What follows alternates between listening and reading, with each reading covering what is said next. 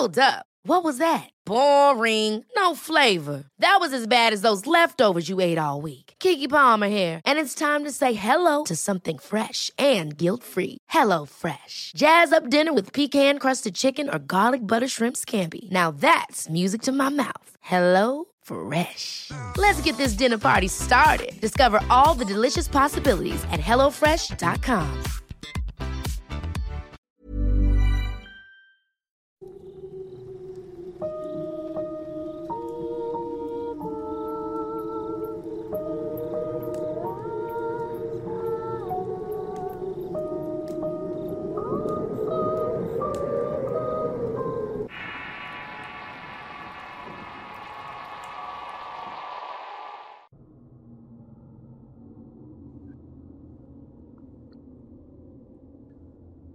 En la brujería antigua, se tenía la creencia de que las brujas eran acompañadas por una entidad oscura que le ayudaba a tener ciertos conocimientos y visiones.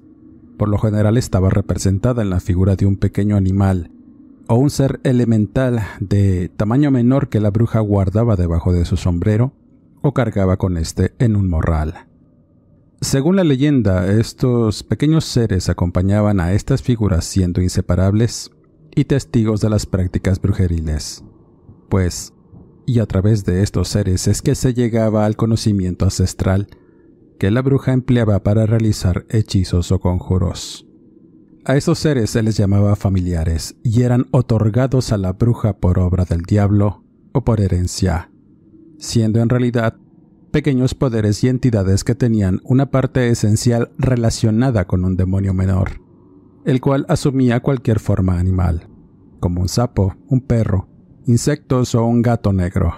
A veces, en los mitos de bruja, el familiar se describía como una criatura grotesca de fantasía, la cual tenía distintas características y alcances tomando la forma que la bruja quisiera, y tenía además de una inteligencia notable, pues actuaba por voluntad propia, acatando los deseos de la bruja. Lo cierto es que, hasta nuestros días, la relación entre brujas y sus llamados familiares es profunda. Los familiares comúnmente llamados diablillos suelen ser pequeñas mascotas domésticas que sirven como compañía de una bruja. Según la leyenda, los familiares son como guías que toman la forma de un animal en la tierra. Son leales guardianes y protectores de las brujas y son enviados para ayudarlas con la magia. Los familiares están psíquicamente conectados y pueden comunicarse telepáticamente entre sí en momentos de necesidad, pues también son curanderos y practicantes de magia a su manera. Las brujas tienen especial aprecio por los gatos y casi siempre tienen a estos familiares a su lado. Cada animal tiene un significado espiritual en el mundo mágico.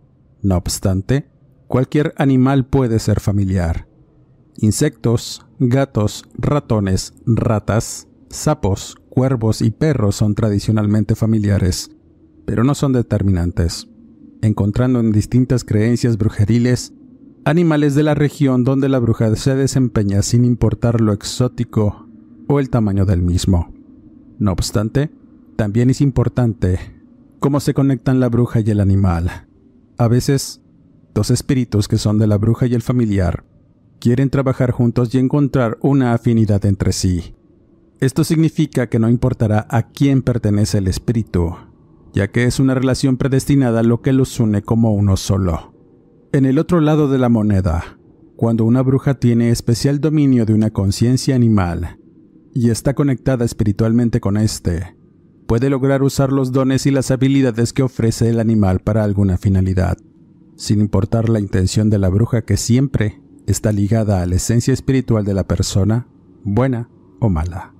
Así que recuerda cada vez que veas a una persona que practique la brujería y tenga un animal a su lado.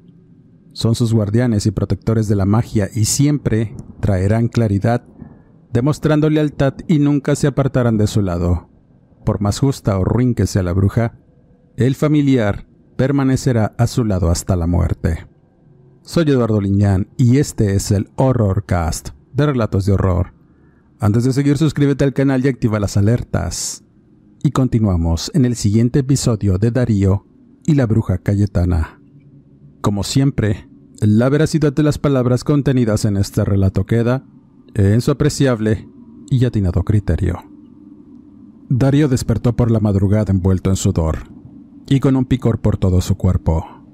Las hormigas rojas lo habían invadido en cuello y rostro, además de sus piernas, que le ardían severamente. Se levantó angustiado y quitándose con desesperación los voraces insectos que parecían querer devorarlo vivo. Al salir de la covacha donde pasaba la noche, miró el cielo estrellado y lo apacible de la misma al sentir la brisa nocturna los sonidos del monte de grillo y cigarra que en otro momento le hubiesen arrollado y llenado de paz, ahora lo ponían tenso, temeroso. Las pesadillas y el imaginar en dónde estaban, a merced de algo que iba más allá de su comprensión, lo hacía sentirse profundamente agobiado y meditando si había sido buena decisión ir a buscar respuestas, y a Cayetana le temía. Le provocaba el mayor de los horrores el solo imaginar los alcances de la tan terrible maldad que anidaba en el negro corazón de esa mujer y sus motivaciones. Pensaba en el legado de horror y sangre del que era parte y ahora su hijo pequeño, de igual forma pertenecía a ese linaje maldito que comenzó con su abuelo y la ambición de quererlo todo sin importar nada más.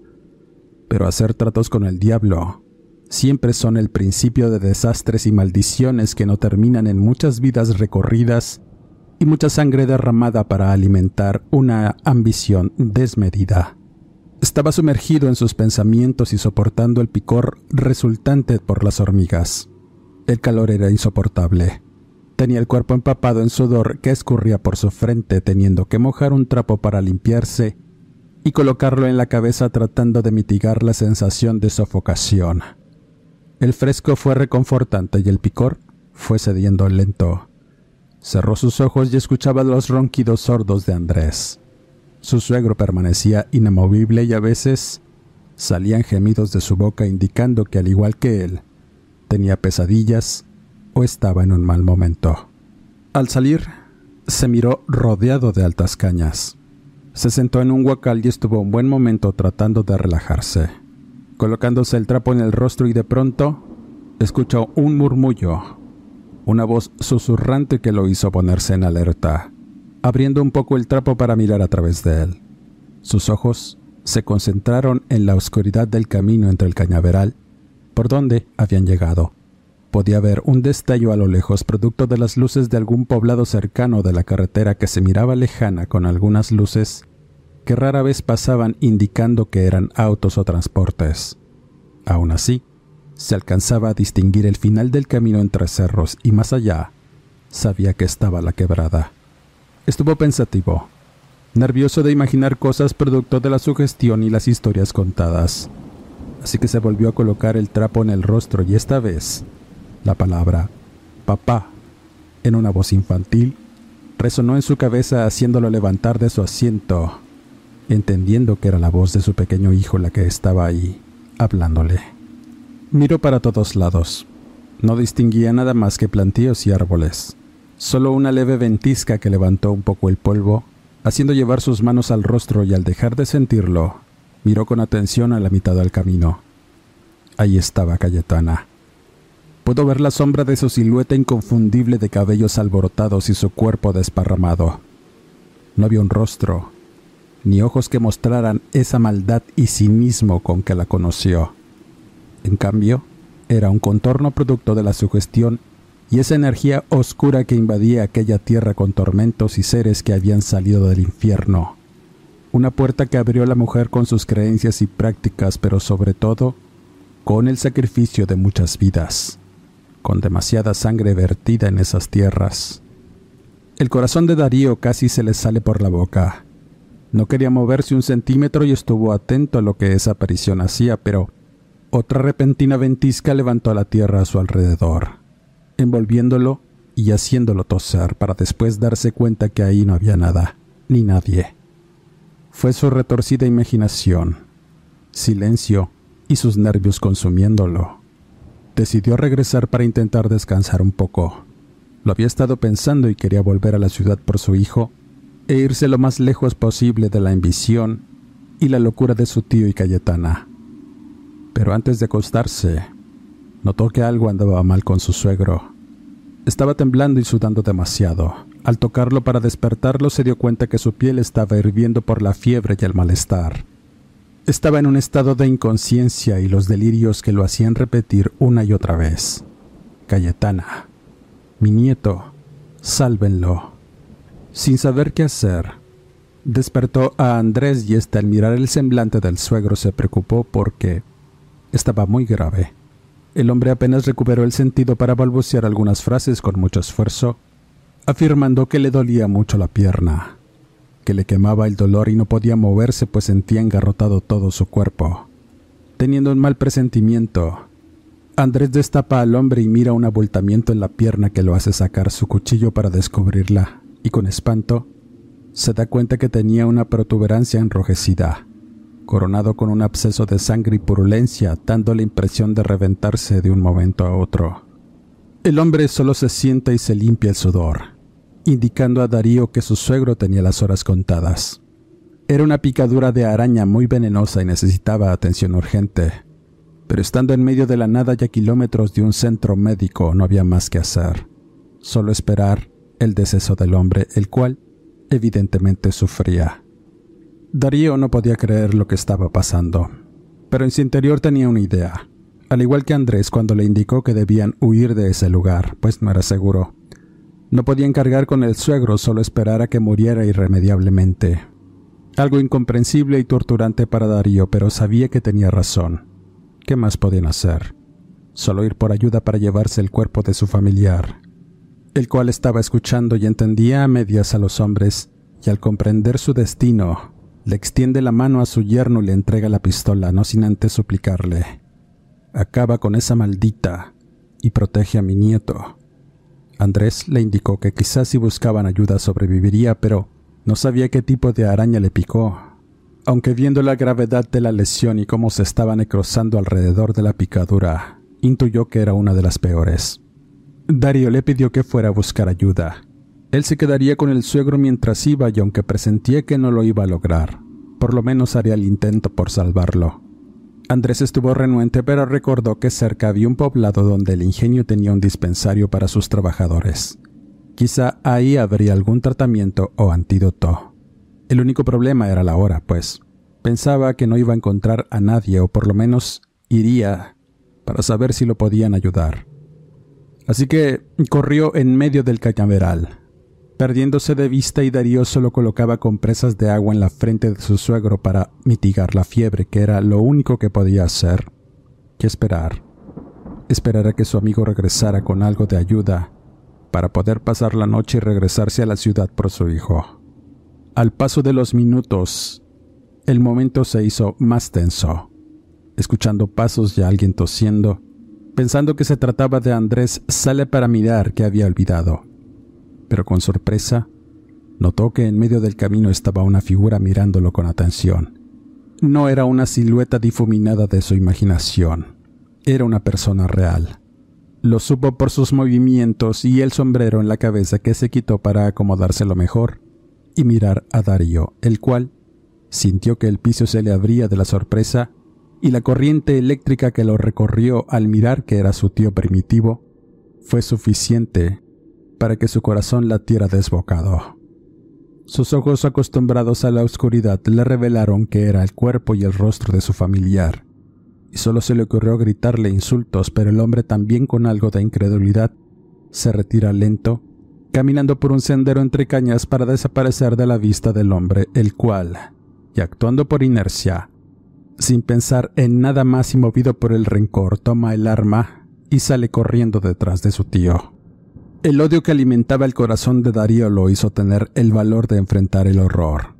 El arma que llevaba en su mano complementó ese sentimiento. No había dudas, solo el claro objetivo de acabar con su tío y Cayetana. Ya era demasiado en su cabeza y las emociones que le producía al recordar cómo sufrió su mujer y cómo sufría su pequeño hijo por la falta de su madre. No lo hacían pensar en nada más, ni siquiera en su integridad ni en el hecho de que también perdería la vida y dejaría solo a su hijo a merced de una bruja. Así de nublado estaba su entendimiento por el odio y la intención de matar. mismas que lo llevaron nuevamente a la quebrada. De algún modo siguió a Primitivo entre sombras y lo condujo hasta este lugar sin darse cuenta. Estaba seguro de que había sido él. No había espacio para la duda en ese instante. Todas esas ideas que lo estaban consumiendo lo pusieron nuevamente frente a la galera del terror. Miraba luces, antorchas encendidas y movimiento dentro del lugar. Se aferró al arma que llevaba para darse valor y lento empezó a caminar casi sosteniendo la respiración para ni siquiera hacer el mínimo ruido. Dentro estaban colocados varios botes de lámina ennegrecidos por el tizne y las llamas que salían de estos para iluminar la negrura del interior. Darío esperaba ver a sus enemigos dentro, pero en vez de eso, vio únicamente a su tío primitivo sentado en la piedra y quitándose el sombrero en tanto le decía Acércate, sobrino. Darío, algo temeroso y con el rencor enrojeciendo sus ojos, miró con odio a su tío, y antes de que pudiera decirle algo, le apuntó tembloroso con el arma en tanto el viejo esbozaba una sonrisa burlona mientras se quitaba la camisa y mostraba unas horribles cicatrices de quemaduras por todo su cuerpo. Estaba tan deformado por las lesiones que dejó a su sobrino sorprendido y asqueado. Y luego, Primitivo habló. Esto es lo que provoca la ambición y lujuria, ¿sabes? Mi vieja es muy mala, pero no la puedo dejar. Estamos condenados en vida gracias a tu abuelo. Esa maldición no va a terminar hasta que la última gota de sangre de los hombres de esta familia se derrame y Cayetana la quiere verter aquí mismo, en esta roca maldita que si hablara, ay mi hijo, no hay infierno tan ancho donde quepa esta mujer ni para nosotros. Tú estás pagando los pecados de tu abuelo y tu hijo también, así que te daré un consejo. Si me vas a matar, hazlo. Me harás un favor. Yo tengo mucho intentándolo y solo he conseguido dolor y cicatrices como estas. Luego que me mates, quemas mi cuerpo, mata a tu hijo y luego a ti mismo. Solo así vamos a acabar con esto y Cayetana perderá. No puede conseguir lo que quiere mientras sigamos con vida. Ese fue el legado que tu papá nos dejó. Sufrimiento y más ambición. Dejes que la maldita Cayetana se salga con la suya, mijo. Se lo debo a tu padre. Darío se quedó mudo ante la afirmación de su tío. Bajó el arma y sintió lástima, pero Primitivo habló nuevamente. Esa lástima sintió tu padre cuando me iba a matar y mira lo que pasó. Ahora te pasará a ti. Yo estoy muerto desde hace mucho y Cayetana lo sabe. Huye. If you're looking for plump lips that last, you need to know about Juvederm lip fillers. With Juvederm Volbella XC and Juvederm Ultra XC, your lip look, whether it's subtle or bold, can last up to one full year with optimal treatment and no additional maintenance. Find a licensed specialist and see if it's right for you at Juvederm.com today. That's J U V E D E R M.com. Add fullness to lips in adults over 21 with Juvederm Volbella XC or Juvederm Ultra XC. Do not use if you have severe allergies or a history of severe allergic reactions, or if you're allergic to lidocaine or the proteins used in Juvederm. Tell your doctor if you have a history of scarring or taking medicines that decrease the body's immune response or that can prolong bleeding. Common side effects include injection site redness, swelling, pain, tenderness, firmness, lumps, bumps, bruising, discoloration, or itching. As with all fillers, there's a rare risk of unintentional injection into a blood vessel, which can cause vision abnormalities, blindness, stroke, temporary scabs, or scarring. For full important safety information, visit juvederm.com. Ever catch yourself eating the same flavorless dinner three days in a row? Dreaming of something better? Well, HelloFresh is your guilt free dream come true, baby. It's me, Kiki Palmer. Let's wake up those taste buds with hot, juicy pecan crusted chicken or garlic butter shrimp scampi. Mm. Hello Fresh. Stop dreaming of all the delicious possibilities and dig in at HelloFresh.com. Let's get this dinner party started.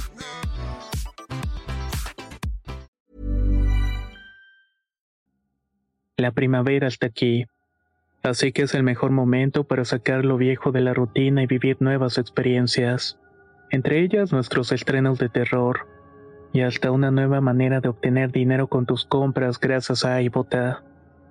iBota es una app que puedes descargar totalmente gratis y que te da la mayor cantidad de dinero en efectivo en cientos de artículos y marcas, no solo en las botanas que disfrutas mientras nos escuchas. Olvídate de otras apps que son igual que brujos charlatanes y solamente te dan puntos fantasmas. Con iBotas simplemente agrega tus ofertas a la aplicación y obtén dinero real que podrás transferir a tu cuenta bancaria, PayPal o tarjeta de regalo. No lo dudes y únete a una comunidad con 50 millones de usuarios que ya disponen de los beneficios de más de 2.700 marcas y tiendas, como Lowe's, Macy's, Sephora y Best Buy. Y para que termines de convencerte, en este momento iBot está ofreciendo a nuestro público 5 dólares solo por probar iBot usando el código ROR cuando te registras. Solo tienes que ir al App Store o Google Play Store y descargar la aplicación iBot gratis para comenzar a ganar dinero en efectivo y usar el código ROR. Esto es iBota en Google Play o App Store y usa el código ROR. Aprovecha los nuevos comienzos y corre a descargar la aplicación para ganar más cashback.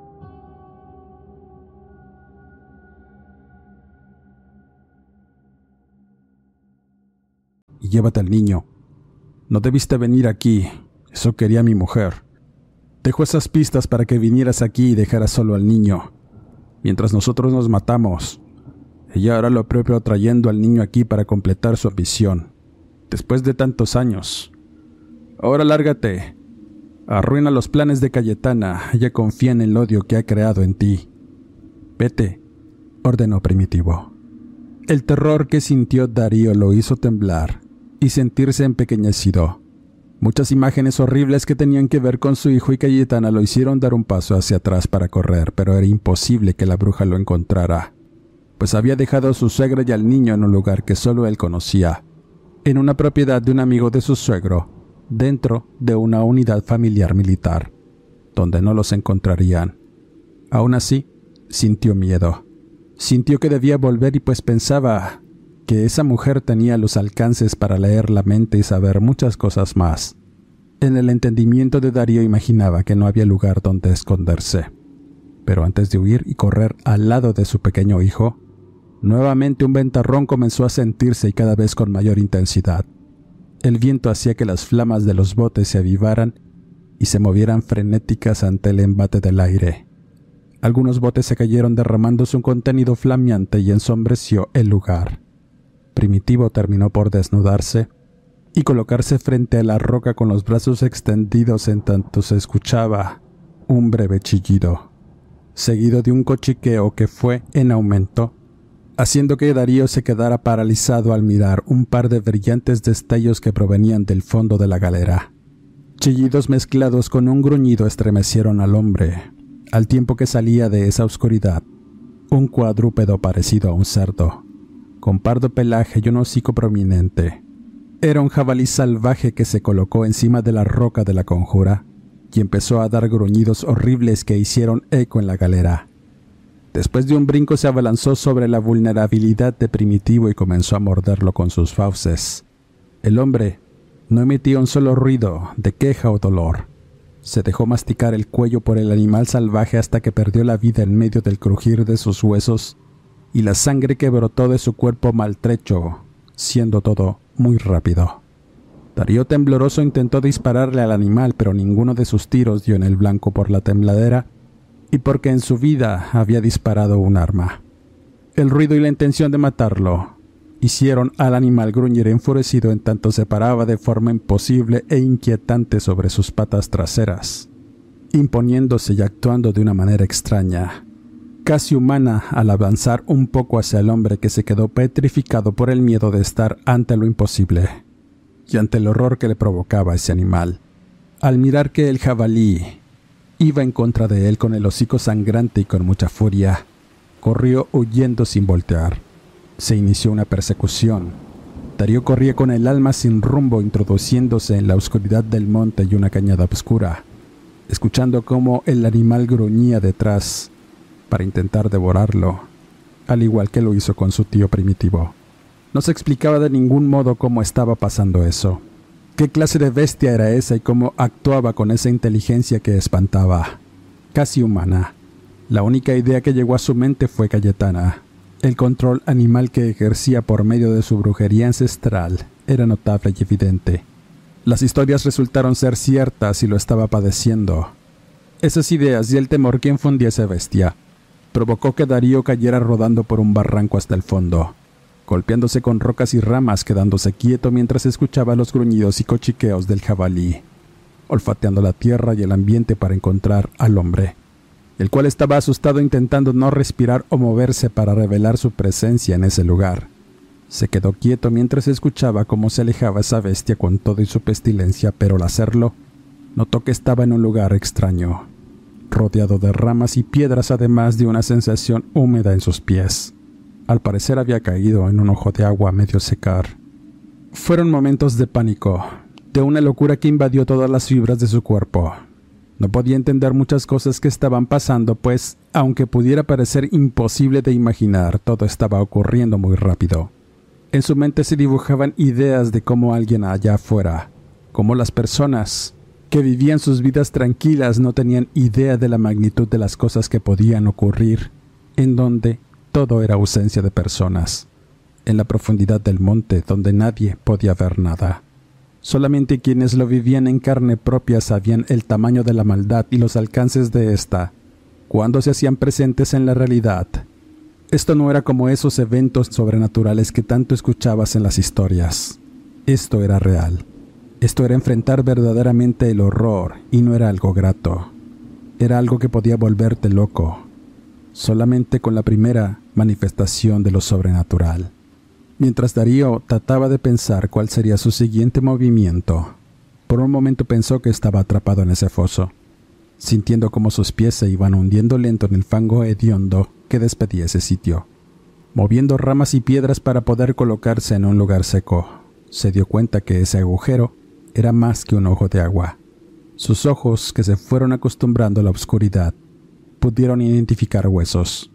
Eran centenares de huesos los que estaban ahí, costillas, fémures y cráneos, algunos animales y otros humanos. Eran vestigios mortales que daban cuenta de la horrenda profanación de ese sitio. Entonces recordó que dentro de la galera también habían acumulado restos mortales, según como había dicho Andrés, eran parte de las prácticas de toda esa gente que usaba la magia negra y la brujería en ese sitio cargado de malas energías, y por ende, era capaz de realizar los sueños más perversos al practicar esas artes obscuras. Al darse cuenta que estaba en una especie de vertedero de despojos, las náuseas que llegaron de inmediato por el olor comenzaron a molestarlo de muchas maneras. No quería hacer ningún ruido para alertar a ese jabalí, el cual podía escucharlo muy cerca de donde estaba, teniendo que quedarse en ese lugar sin moverse y soportando el asco y el horror. Habían pasado unos minutos y estuvo a punto de salir cuando escucha nuevamente el gruñido del cerdo detrás suyo. Tuvo la sensación que de pronto saldría de algún lugar para tragárselo y lo primero que quiso hacer fue salir corriendo. Pero después pensó las cosas para ganar tiempo y se ocultó entre los huesos y ese caldo asqueroso que permanecía al fondo, y de pronto de entre la oscuridad surgió el jabalí, gruñendo y olfateando, pero el hedor asqueroso de ese lugar era insoportable, confundiendo el olfato del animal, el cual solamente se retiró hasta perderse de vista, momento en el cual Darío sale del pútrido lodo para tomar un poco de aire y sacudirse toda la suciedad que impregnaba su cuerpo. Era horrible. Quería soltar algunas lágrimas por el miedo y la impotencia, pero aguantó y se fue huyendo por el camino hasta salir de la quebrada deseando con el alma que el jabalí no lo siguiera o saliera de pronto para masticar sus huesos y terminar con ese absurdo viaje que nunca debió haber comenzado. La venganza y el odio eran mal consejeros y ahora él lo estaba pagando con creces, al igual que su padre Arsenio. Darío se vio a sí mismo rodeado de cañas. Eran interminables. Por donde lo mirara, no sabía dónde dirigir sus pasos. Hacia atrás estaba el rancho La Quebrada y al frente Solamente se miraba la sombra de los cerros en el horizonte y las cañas altas que le impedían ver que había más allá. No sabía si al andar entre los plantíos iba a toparse nuevamente con ese jabalí siniestro.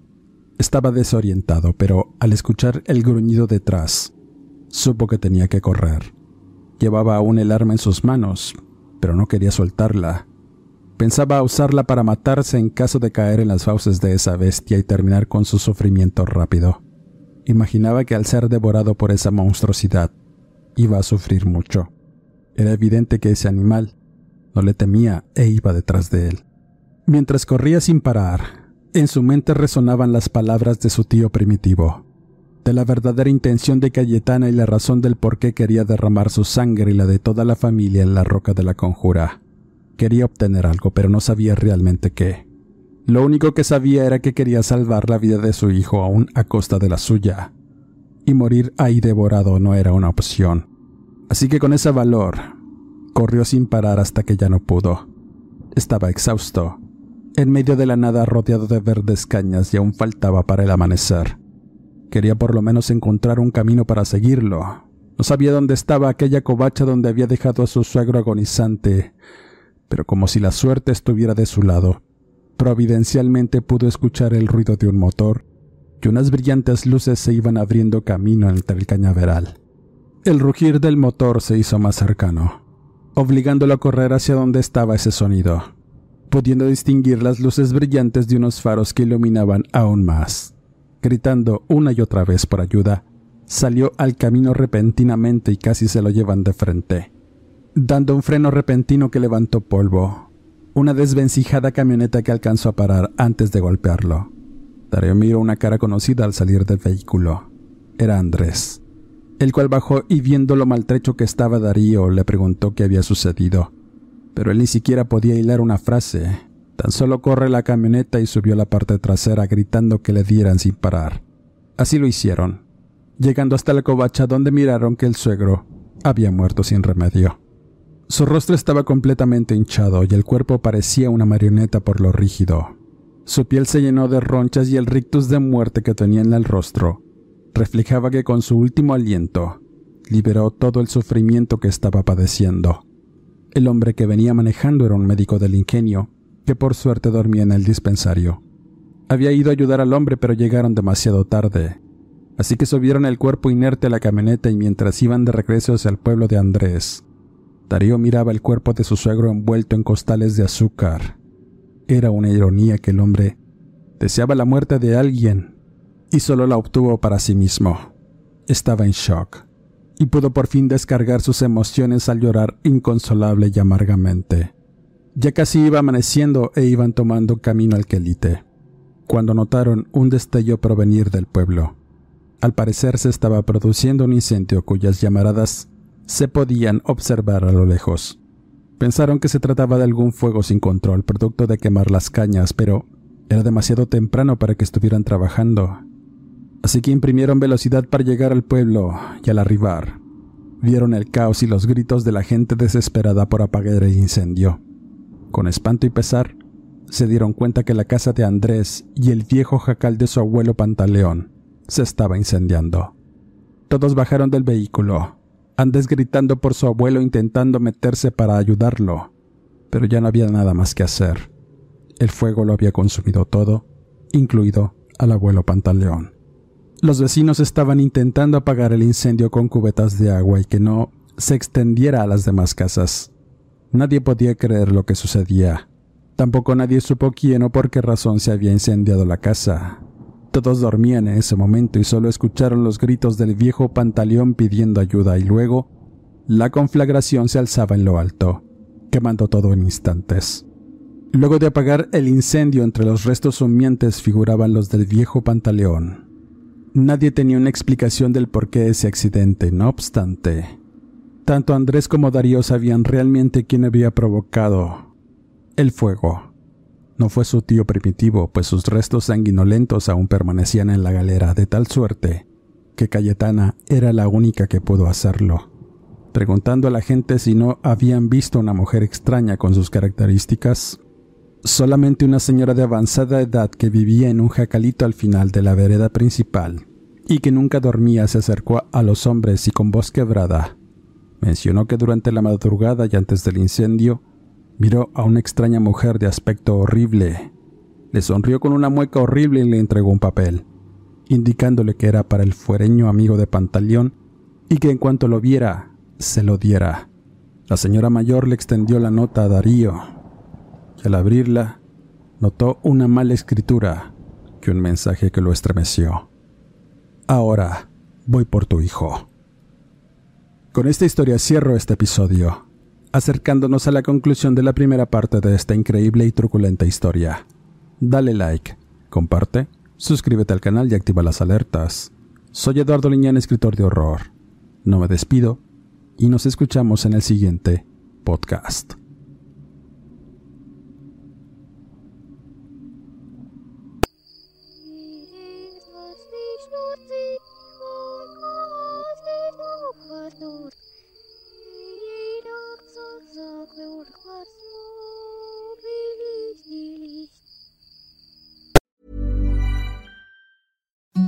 Imagine the softest sheets you've ever felt. Now imagine them getting even softer over time. That's what you'll feel with Bowl and Branch's organic cotton sheets. In a recent customer survey, 96% replied that Bowl and Branch sheets get softer with every wash. Start getting your best night's sleep in these sheets that get softer and softer for years to come. Try their sheets with a 30-night guarantee. Plus, get 15% off your first order at bowlandbranch.com. Code BUTTERY. Exclusions apply. See site for details.